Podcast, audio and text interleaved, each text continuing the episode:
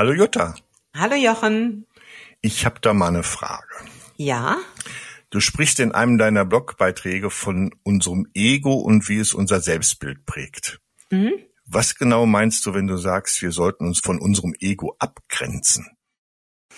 Ja, unser Ego ähm, setzt sich ja zusammen aus den ganzen Konditionierungen, die wir mitbekommen haben, aus den Glaubenssätzen und eben auch die Gedankenmuster, die wir eigentlich von von klein auf an ähm, in uns aufgenommen haben.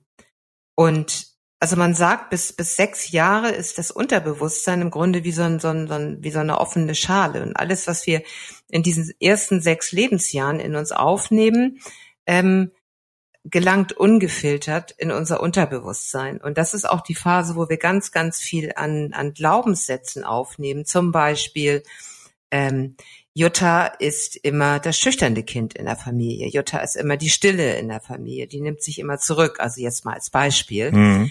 Und dann ähm, prägt sich das auch so, dass ich mich auch nachher als Erwachsener immer ähm, kleiner mache, dass ich mich immer schüchterner fühle, dass ich mich dann auch in Gruppen immer ein bisschen am Rande fühle, weil ich der Meinung bin, weil ich das so praktisch ähm, diesen Glaubenssatz so verinnerlicht habe, dass ich einfach eine schüchterne Person bin, dass ich nicht die Fähigkeit habe, ähm, einfach mich in, in, ähm, in die Gesellschaft zu begeben und frei rauszusprechen oder ne? also dass ich da okay. einfach Hemmungen habe. Und das ist aber gar nicht so. Das sind einfach solche Sätze, ähm, die wir aufgenommen haben und an die wir auch glauben. Also ohne, ohne dass uns diese Sätze aber bewusst sind. Das ist einfach so, wir identifizieren uns damit. Und dann ist es ganz schwierig, wenn wir dann ähm, zum Beispiel ähm, bei einem Meeting, wenn wir dann eigentlich das Gefühl haben, wir möchten uns gerne richtig einbringen, wir haben hier ganz viel zu sagen, dann ist es quasi unser Ego, dieser Satz, der uns daran hindert, weil eigentlich bin ich ja die Schüchterne. Das heißt, ich halte mich lieber zurück. Und ich traue mich auch gar nicht jetzt was zu sagen. Und das, das ist, unser Ego flüstert uns das in dem Moment zu oder mir in dem Moment zu. Und insofern ähm, bleibe ich auch still und lausche und traue mich nicht. Und damit bediene ich mein Ego, was sich aus diesem Gedankensatz und natürlich auch noch oder Glaubenssatz und auch noch viel, viel anderen Glaubenssätzen ähm, zusammensetzt. Und wenn ich immer diesen Glaubenssätzen ganz brav folge, dann ähm, fühlt sich mein Ego wohl und fühlt sich sehr bestätigt. Mhm. Und wenn ich jetzt aber sage, nee, halt, ähm, ich traue mich jetzt und ich bringe mich jetzt hier mal bei diesem Meeting aber richtig ein und sag jetzt mal so, was ich überhaupt von den ganzen Sachen halte und präsentiere immer meine Ideen und so weiter, dann ist das ein enormer Schritt, weil ähm, mein Ego ist natürlich in Gefahr in dem Moment. Also das ist insofern in Gefahr, weil ich es nicht beachte und über das Ego hinweggehe. Und dann ist die Existenz des Egos in Bezug auf diesen einen Glaubenssatz in Gefahr. Das heißt, das Ego setzt alles daran, es zu verhindern, dass ich jetzt lebhaft, lebendig mich einbringe. Und dann schickt es mich oder versorgt es mich. Im Unterbewusstsein spüre ich dann Ängste, Hemmungen, ähm, sorgt dafür, dass sich der Glaubenssatz auch erfüllt, ne? Genau. Und hm. das ist so ein Mechanismus, ähm, der in ganz, ganz vielen Situationen unterschwellig abläuft. Also so, ähm, das ist jetzt einmal dieses, ich bin schüchtern, aber zum Beispiel die Konditionierung, also äh, ich habe die Konditionierung mitbekommen, weil ich bin sehr, sehr klassisch und, und altmodisch erzogen. Und da war es wirklich so, als, als ähm, also das erste Kind, als mein Sohn auf die Welt kam, da war es ein Unding, dass ich wieder arbeiten wollte. Und es war auch die Konditionierung, weil meine Mutter ist immer zu Hause geblieben, weil das war ganz klassisch. Die Frau hat sich um die Kinder zu kümmern und ist Hausfrau. Da ist ja, das ist ja wunderbar, wenn man das aus dem Herzen heraus macht. Aber bei ihr war das einfach, das war, ähm, das hat man früher so gemacht. Das war eine Generationsgeschichte und das habe ich aber auch so mitbekommen. Und deswegen war es ich habe dann angefangen halbtags, also ich habe frei gearbeitet und bin auch nicht in die Vollzeit gegangen. Das hätte ich mich im Leben nicht getraut. Ich habe dann so ein bisschen rebelliert, indem ich gesagt habe, ich arbeite frei, kann mir dadurch die Zeit einteilen und, und habe dann praktisch nur einen halben Tag was zu tun. Und das war schon enorm. Das hat mir ganz oft schon ganz, ganz großes schlechtes Gewissen bereitet, weil diese Konditionierung eben war, ähm, das macht man nicht, dann ist man eine schlechte Mutter. Mhm. Und und das ist eben so ein, so ein Ego, ne? Also so ich ähm, und wenn ich dann nur, wenn ich was weiß ich eine Woche dann wirklich nur mit den Kindern zusammen war und gesagt habe, okay, ich mache jetzt keine Aufträge, ich arbeite nicht, dann hat mein Ego sich natürlich gefreut. So, aber das heißt eben nicht, dass man selber damit glücklich ist. Mhm. Du schreibst über die Abgrenzung von innerlichen Bewertungen. Genau. Äh, warum ist die Abgrenzung so wichtig für uns und was hat das mit dem äh, Blick der Liebe, den du dabei auch erwähnst, zu tun?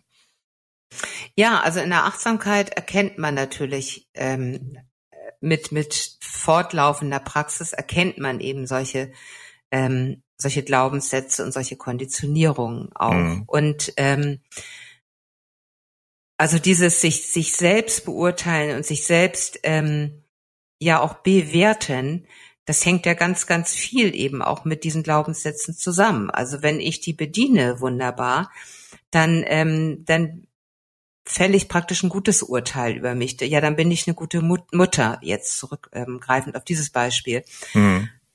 Und wenn ich dem na nicht nachkomme, bin ich eben ganz, ganz schnell in dieser Bewertung. Und das ist auch dieses Ego, was wieder dafür sorgt, was sagt, ja, was, was nimmst du dir da eigentlich raus? Du bist keine gute Mutter, du versagst dort womöglich quengelt dann noch das Kind, siehst du, das hast du davon, das ist deine Schuld. Also so, das ist ganz, ganz schnell immer diese, diese Bewertung. Also das, ähm, das Ego sorgt dafür, dass wir ähm, nicht nur Ängste verspüren, sondern auch uns selber wirklich ähm, oder praktisch über das Ego, das flüstert uns dann oder legt uns diese Gedanken dann praktisch hin, dass wir eben so, so hart mit uns selber ähm, ins Gericht gehen und uns auch selber so hart kritisieren. Ja, dass wir uns an den Glaubenssätzen selber messen, ne? Ja. Obwohl genau. die gar nicht von uns sind, sag ich jetzt mal, ne? Genau, genau. Und das ist eben in der Achtsamkeit so schön. Einfach mal rausgehen aus der Situation, raustreten und dann auch liebevoll ähm, diese Regung, die ja in einem sind, betrachten, die eben sagen, nee, ich brauche aber auch meine eigene Freiheit. Ich möchte auch gerne was anderes machen. Also ich möchte gerne auch mal ähm, mich mehr einbringen. Ne? Ich möchte nicht immer schüchtern am Rande stehen. Ich möchte auch mal ein bisschen mehr mit den Menschen in, in, in Beziehung treten und so weiter. Und auch diese, diese Regung, diese Gefühle wirklich liebevoll betrachten, weil die haben ja ein ganz großes Recht, da zu sein. Mhm. Die, die Schwierigkeit ist, glaube ich, rauszukriegen, was jetzt ego getrieben ist durch ja. irgendwelche Glaubenssätze und was wirklich deins ist. Ne? Das ist ja, ja, nicht so einfach. Du könntest ja auch der schüchterne Mensch sein. Ja, ja, ja. Das ist, das ist wirklich ganz, ganz und, schwer. Und die Zweifel kommen nur durch das Ego. Ne? Weißt was ja. ich meine? Ne? Ja, ja, genau. Also das erfordert viel, viel Mut. Also dass man sagt, gut, ich wage einfach mal Dinge. Um das auszuprobieren. Ne? Um es auszuprobieren. Ähm, auf der anderen Seite ähm, finde ich auch immer, man man kriegt immer ganz, ganz toll auch im, im, ähm, im Umgang mit anderen, also speziell auch mit der Familie, kriegt man im Grunde schon diese Glaubenssätze auch sehr, sehr gut gespiegelt. Also ähm, wenn, wenn man sich selber beobachtet, viele Verhaltensmuster, ähm, die, die beruhen ja auf diesen Glaubenssätzen und auf diesen Gedankenmustern. Und ähm, wenn man merkt, dass man immer wieder diese Verhaltensmuster auch an den Tag legt, dann ähm, sind das eben ganz deutliche Signale auch. Mhm. Wenn man da wirklich mal achtsam schaut, dann, ähm, aber das ist eben auch ein langer Prozess. Das kannst du auch nicht erwarten, wenn du vielleicht, ähm, ich glaube, das hat auch ein bisschen was mit dem Alter natürlich auch zu tun. Ne? Also ähm, je mehr Erfahrung du auch an, an, an Lebenserfahrung sammelst, desto mehr kannst du eigentlich auch rückblickend sagen, ja gut, da habe ich wirklich ähm, mich praktisch nur nach diesen Dingen ausgerichtet. Oder rückblickend, ja, da habe ich mich einfach mal getraut und habe mein Ego mal zur Seite geschoben und habe gesagt, nee, jetzt gucke ich einfach mal, was mein Herz eigentlich möchte. Und das erkennt man oft dann auch erst rückblickend. Hm. Aber dieser Rückblick ist toll, weil wenn man das dann schafft auch, und das ist eben auch so wichtig, dann nochmal die Gefühle rückblickend ähm, wieder lebendig in sich aufkommen zu lassen dann, ähm, dann stärkt einen das auch für, für nächste Situation, doch mehr auf das Herz zu hören. Da geht's ja auch viel ums Thema Selbstbild. Ne? Was habe ich von mir selbst ja. für ein Bild? Ne? Und da hast du ein, ein süßes ähm, Beispiel in einem Text gehabt von so einer kleinen Katze, die sich im Spiegel betrachtet. Magst du das mal? Ja, genau, teilen? das ist ganz ganz interessant, weil ich hatte neulich auch gerade noch mal irgendwie, das war ein Interview mit einer ähm, Psychologin, hatte ich gelesen. Das fand ich eben auch noch mal sehr sehr gut. Eigentlich komplett banal, aber ich fand das schön, dass sie das eben auch noch mal gesagt hat, dass wir wirklich dazu neigen, immer nur den Blick auf unsere Schwächen zu richten. Also ähm, wir neigen ja ohnehin immer dazu, das Negative zu sehen.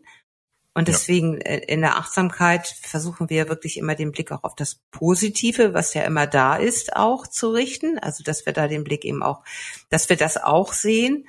Und aber so gucken wir eigentlich immer nur auf unsere Schwächen und, und sagen irgendwie, nee, dafür bin ich nicht attraktiv genug, dafür bin ich nicht sportlich genug, dafür bin ich nicht kompetent genug. Und und dabei haben wir so viele Stärken auch. Und wir richten selten den Blick auf die Stärken. Also, dass wir vielleicht sagen, ja gut, ähm, dafür habe ich aber die und die Stärke. Ich kann zum Beispiel ganz toll, ich, ich kann, bin vielleicht nicht das Mathe-Genie, aber dafür habe ich echt so eine soziale Ader. Also ich kann ganz toll mich in Menschen hineinversetzen, die hören mir zu, ich merke, die schütten mir immer ihr Herz aus. Das ist auch eine Stärke. Also, und dieses, also da eben wirklich mal drauf, ganz bewusst drauf achten, nicht immer nur die Schwächen zu sehen. Und jetzt komme ich auf das Bild mit der Katze. Mhm. Ähm, ich hoffe, ich erinnere das jetzt noch richtig.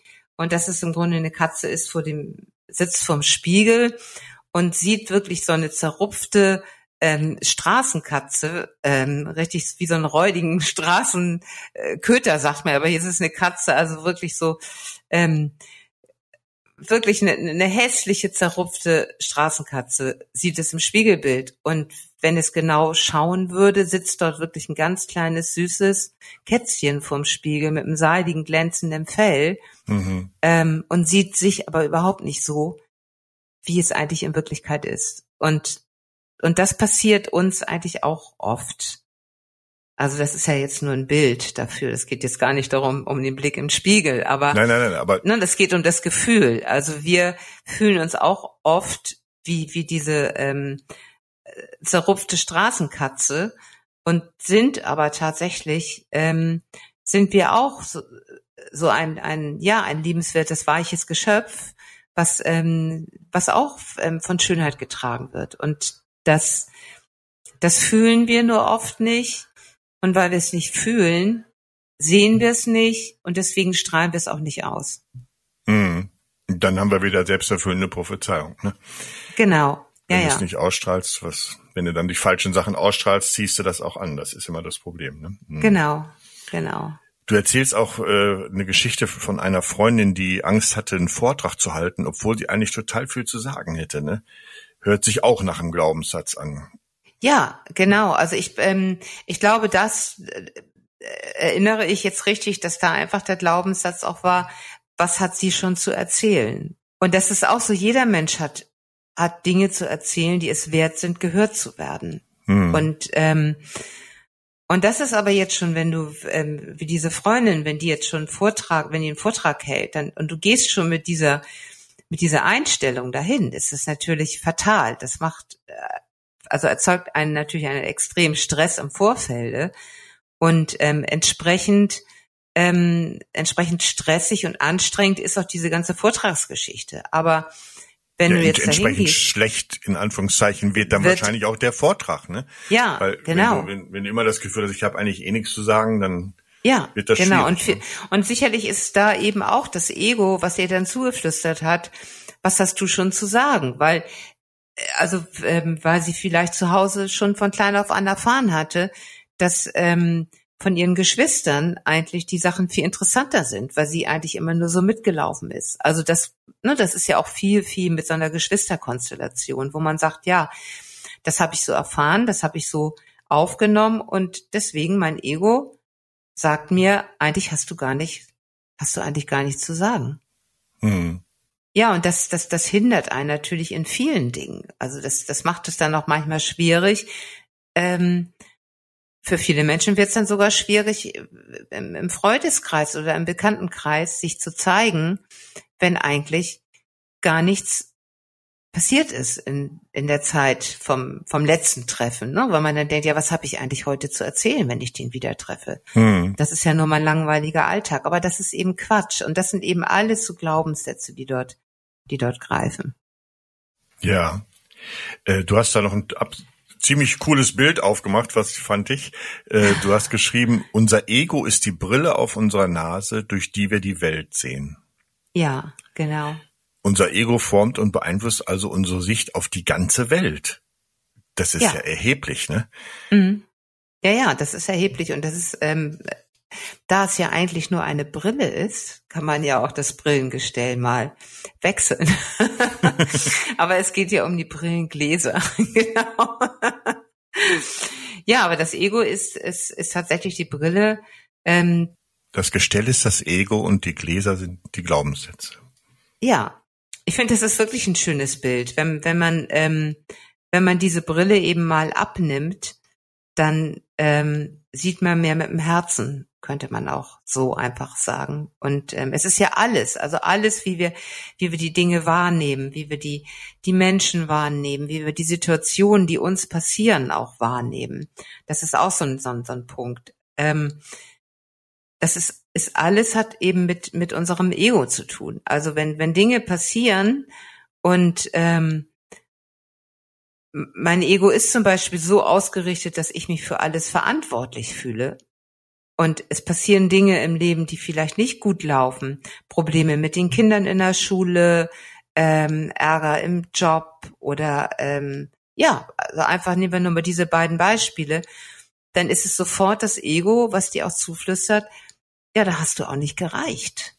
Ne? Mhm. Also so, wenn wenn du immer dieses Gefühl hast, dann ist es sofort, was habe ich da falsch gemacht und und dann zermarterst du dich und und dann siehst du dich, da kommen wir wieder auf dieses dieses Verurteilen, dann verurteilst du dich selber dafür, dass du nicht gereicht hast und entsprechend siehst du die Situation auch so. Und und das ist eben diese Brille, die die du trägst und wenn du die Brille abnehmen würdest, dann würdest du, dann hättest du die Möglichkeit, die Situation, die dort gerade ist, neutraler zu betrachten. Ja, sie zu sehen, wie sie wirklich ist, ne? Und wie sie wirklich sind. Gefärbt durch die Brille, ne? Genau. Und ähm, aber ich finde eben auch, es ist wirklich ähm, ein ganz, ganz langwieriger Prozess, da zu gucken.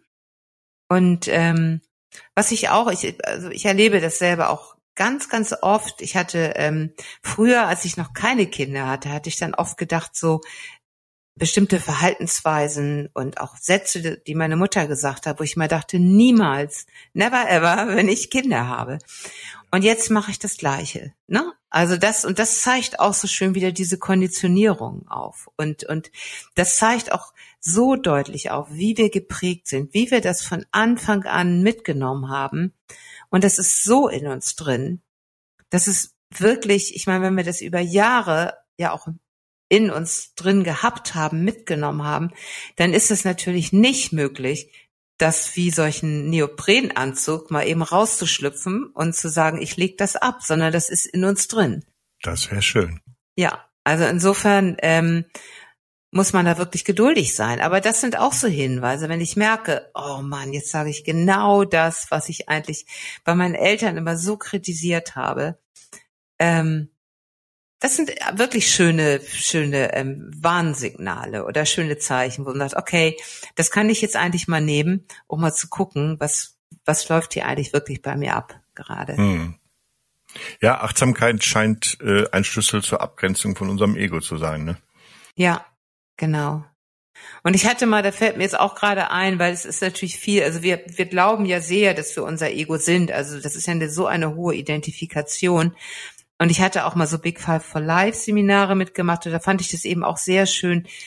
Ähm, das sind einfach so Übungen auch, wo man mal guckt, zum Beispiel, also die Übung habe ich jetzt gerade im Kopf, ähm, da sollten wir eben auch drei Filme aufschreiben, Kinofilme, die hm. uns irgendwie besonders gut gefallen und dann nachher eben erzählen, warum uns diese Filme gut gefallen. Und über solche Sachen kommt man dann eigentlich sehr sehr nah an an an, ähm, an sein Herz ran, weil dann dann merkst du plötzlich, Mensch, eigentlich gefallen mir die Filme äh, ich sag jetzt mal so ähm, Liebesfilme am besten, ne? Also irgendwie die wirklich so, wo du dann wirklich mit so einer Packung Tempos am Ende da sitzt. Und, aber das zeigt dann zum Beispiel, dass du vielleicht vom Ego immer auf Leistung getrieben, immer auf harte Karrierefrau, dass aber in deinem Herzen eigentlich was ganz anderes schlummert viel mehr dieses ähm, Gefühle, Verbindung. Ne? Also das sind so, und, und wenn man da mal guckt, wo,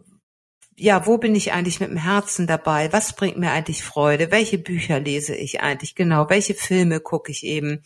Ähm, welche Umgebungen tun mir eigentlich sehr, sehr gut? Wo merke ich, ähm, wenn ich da bin, dann, dann merke ich wirklich, ich bin bei mir oder ich fühle irgendwie eine, eine Wärme bei mir im, im, im Bauch. Also so, wenn man da wirklich sehr achtsam schaut, und das ist eben wieder die Achtsamkeit, sind es ganz, ganz viele Dinge, die einem sehr, sehr viel über ein Selbst verraten. Hm. Und zwar über das Selbst ohne die Brille, die man immer täglich aufhat. Ja, Sören Kierkegaard hat gesagt, das Große ist nicht dies oder das zu sein, sondern man selbst zu sein. Ja, gar nicht so, so ein einfach. Ein schöner ne? Satz, da kann ich gar nichts hinzufügen. ja, unser Ego beeinflusst stark, was wir überhaupt wahrnehmen. Ja. Ne? Also viele Sachen werden auch weggefiltert, ne? Und wie wir etwas wahrnehmen. Das hat mhm. wirklich oft nichts mit der Realität zu tun, ne? Mhm. Ja, und ich finde wirklich, dass, dass man sich, ähm, dass man sich da eben auch Zeit lässt, ne? das finde ich eben so wichtig. Und dieses sich selber zu verurteilen und äh, das ist auch, das ist ja so streng. Und ich glaube wirklich, wenn man ähm, je nachdem, wie alt man jetzt ist, das ist ja aber auch komplett egal. Also wenn man jetzt, äh, was weiß ich, Mitte 40, Mitte 50 oder Mitte 30 ist, man trägt das schon so, so viele Jahre in sich herum oder mit sich herum. Und das, das braucht auch die Zeit, es wieder loszulassen. Und das, das loszulassen und zu erkennen, ja. Genau, und das ist auch ein lebenslanger Prozess. Also. Aber erstmal ist es wichtig zu erkennen, dass die ego-getriebene Sicht auf die Welt uns eigentlich nur sabotiert. Ne?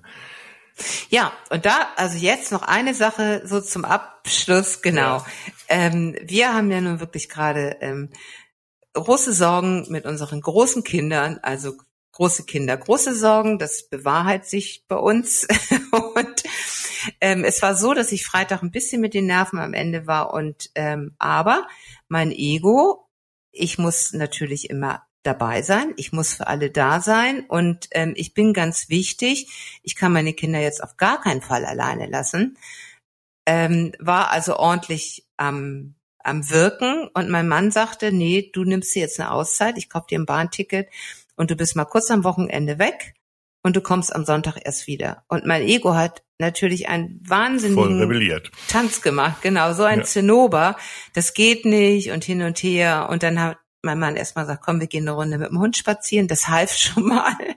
Und da habe ich dann eben auch gesagt, Ende des Spaziergangs, so du buchst mir jetzt das Ticket, weil ich habe solche Angst, einfach wegzufahren und diese ganze, diese ganzen Sorgen und zu sagen, ich bin praktisch die schlechte Mutter, ich lasse euch jetzt mal eben alleine.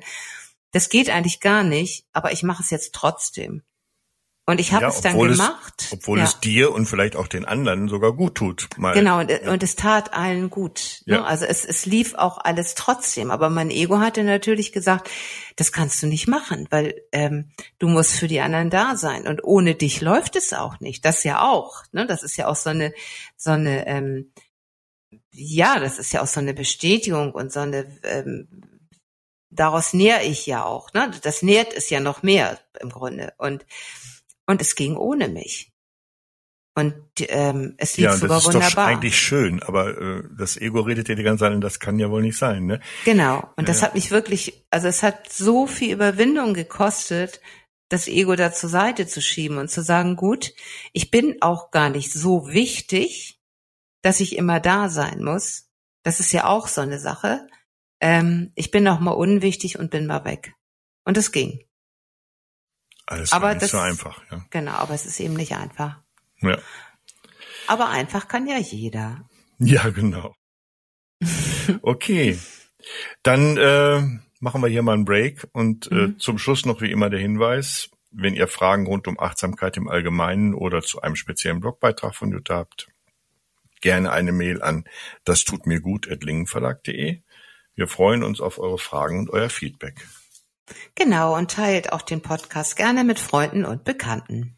Genau. In diesem Sinne, bis nächste Woche. Tschüss, Jutta. Ja, tschüss, Jochen.